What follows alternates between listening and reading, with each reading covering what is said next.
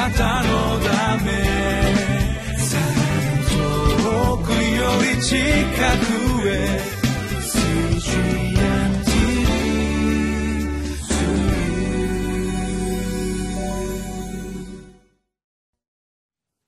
皆さんこんにちは。リビングライフの時間になりました。向島福音住教会牧師の牧武です。今日は罪をやめなければ先民の特権もなくなります。という題でご一緒に御言葉を学びましょう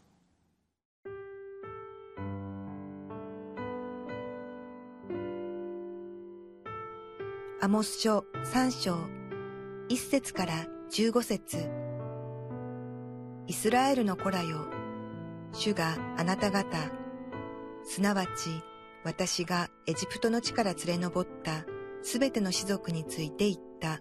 この言葉を聞け。私は地上のすべての部族の中からあなた方だけを選び出した。それゆえ私はあなた方のすべての咎をあなた方に報いる。二人の者は仲が良くないのに一緒に歩くだろうか。獅子は獲物がないのに森の中で吠えるだろうか。若い獅子は何も捕らえないのにその洞穴から叫ぶだろうか。鳥は罠がかけられないのに地の鳥網にかかるだろうか。鳥網は何も捕らえないのに地から跳ね上がるだろうか。町で角笛が鳴ったら民は驚かないだろうか。町に災いが起これば、それは主が下されるのではないだろうか。誠に神である主はその計りごとをご自分のしもべ、預言者たちに示さないでは何事もなさらない。獅子が吠える。誰が恐れないだろう。神である主が語られる。誰が予言しないでいられよう。アシュドデの宮殿とエジプトの地の宮殿に告げて言え。サマリアの山々の上に集まり、そのうちの大教皇とその中の虐げを見よ。彼らは正しいことを行うことを知らない。主の見告げ。彼らは自分たちの宮殿で暴虐と暴行を重ねている。それゆえ、神である主はこう仰せられる。敵だ。この国を取り囲んでいる。彼はあなたの権威を地に落とし、あなたの宮殿はかすめ奪われる。主はこう仰せられる。羊飼いがおじしの口から日本の足、あるいは耳たぶを取り返すように、サマリアに住んでいるイスラエルの子らは、寝台の隅やダマスコの長椅子から救い出される。聞け。そしてこれをヤコブの家に証言せよ。神である主、万軍の神の蜜げ。誠にイスラエルが私に犯した背きの罪を私が罰する日に私はベテルの祭壇を罰する。その祭壇の角は折られて地に落ちる。私は冬の家と夏の家とを打つ。象牙の家々は滅び、多くの家々は消え失せる。主の蜜げ。神様は三章の初めで北イスラエルの人々に向かって彼らをご自分が選んだんだと語っていかれますそれはまさに神様からの一方的な選びでありましたけれどもここで北のイスラエルの人々は気づかなければいけませんでした。悟らなければなりませんでした。それはただ選ばれてよかったなというだけではなくて選ばれたということはそれとともに選んでくださった方を証ししていく責任が求められるようになったということであります。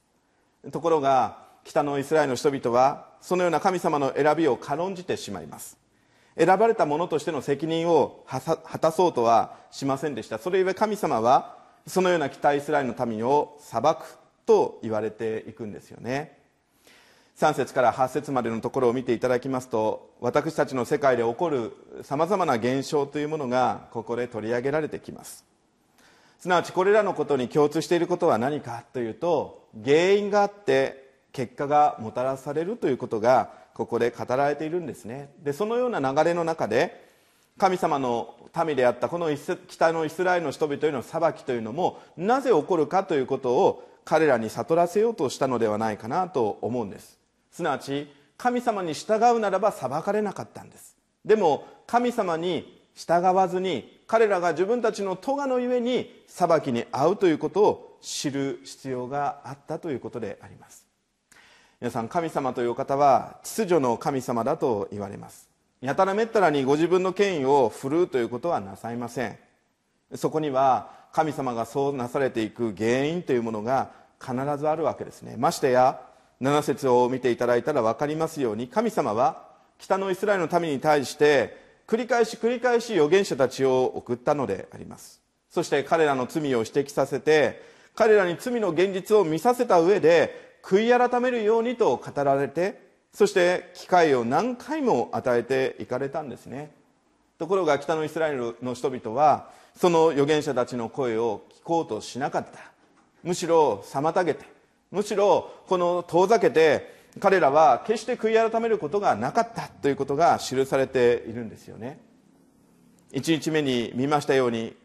ここで神の言葉を語ったアモスは預言者ではなくて一人の牧者でありました。けれども彼は神様のお言葉を聞いた時にこの北イスラエルの人々に迫っている危機というものを感じた時に彼は黙っていることができずに北イスラエルにまでわざわざ乗り込んでいきそしてそこで予言活動を始めたのであります。私は以前に週末の時に自分はキリスト者であると言っていた人が天国に上げられずにこの地上に残ってしまったんだという物語を読んだことがあります。私はイエス様の十字架を受け入れた者は全て天の御国に迎えられると信じているものでありますからイエス様を信じたにもかかわらず天の御国に入れなかったというのはそもそもその信仰のところにおいて問題があったということを感じざるを得ないんですけれどもでもこの物語というのは多くの方々に読まれて同じように読んだ方から私はある時質問を受けました。先生私は天の御国に入ることができるんでしょうか？入れていただけるんでしょうか？って。まあ私は神様ではありませんので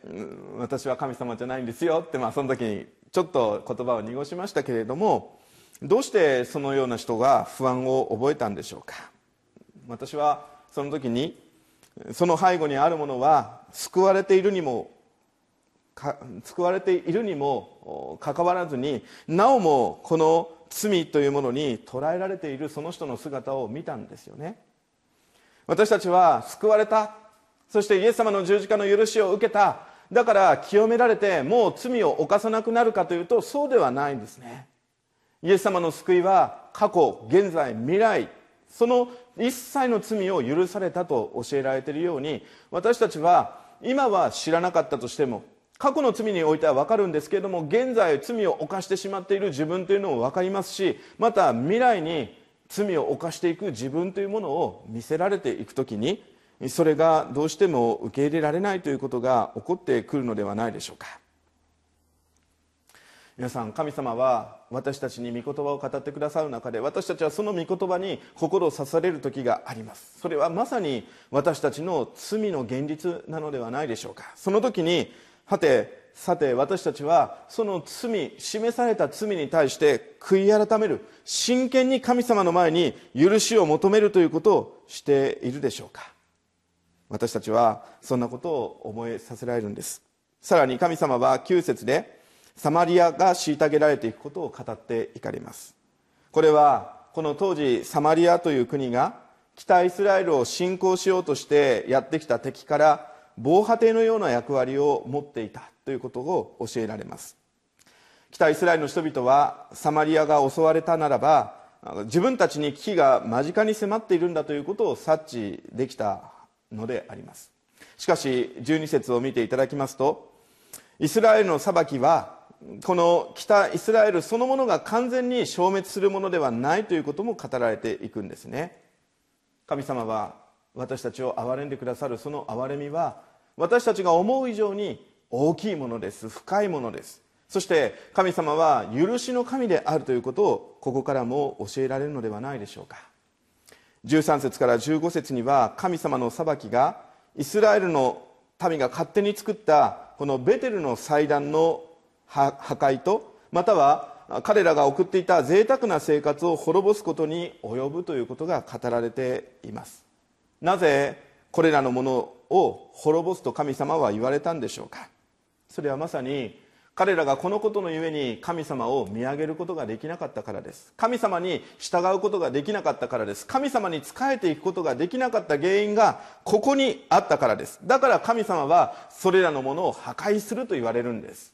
そしてもう一度彼らが神様に仕えるように神様に感動を持って仕えていくことができるようにすると言われたのではないでしょうか。あなたは今感動を持って神様に仕えておられるでしょうか？神様を喜んでおられるでしょうか？神様との交わりを妨げているものはないでしょうか？それは一体何でしょうか？罪でしょうか？あなたの個人的な欲でしょうか？もしそのようなものがあるとしたら神様は私たちに言われるんです。それを手放すようにって。そうしなかったならば神様ご自身がそれを滅ぼすと言われていることをどうぞ心の中に覚えていくものでありたいと思うのであります。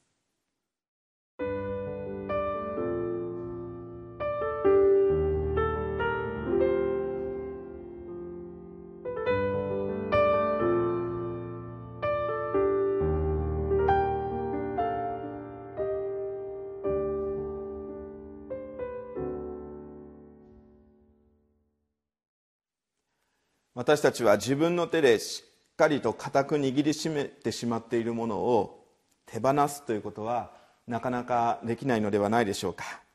けれども私たちは今握っているよりももっと良いものを見いだす時にそちらの方をつかむために今持っているものを手放すということができるようになるのではないでしょうか。さて私たちが今握っている神様との関係の中で神様との関係を妨げてしまっているそのものを握っているとしたら一体その手を離すためには何が必要でしょうか。それは神様との豊かな交わり。それが私たちを幸せにまた祝福するものになるんだということを知るということにあるのではないでしょうか。さああなたが今握っているものを手放しませんか？神様との祝福の交わりの中に入れられていくことを求めていきませんか？お祈りをします。天のお父様感謝します。どうぞ私たちが今心の中に私の手に握っているそのものがあなたとの交わりを妨げているならばどうぞその事実を知らせてください。そしてあなたにあるところの交わりが御言葉の学びが御言葉に従っていくものに約束されている祝福がどんなに素晴らしいものであるかそこに私たちの心を目を止めることができますように。そして今持っているものを手放してそれを握っていくことができるようにどうぞ私たちの心にあなたが働いていてください。祝福してください。イエス様のお名前でお祈りをいたします。アメン。あなたのため遠くより近くへ。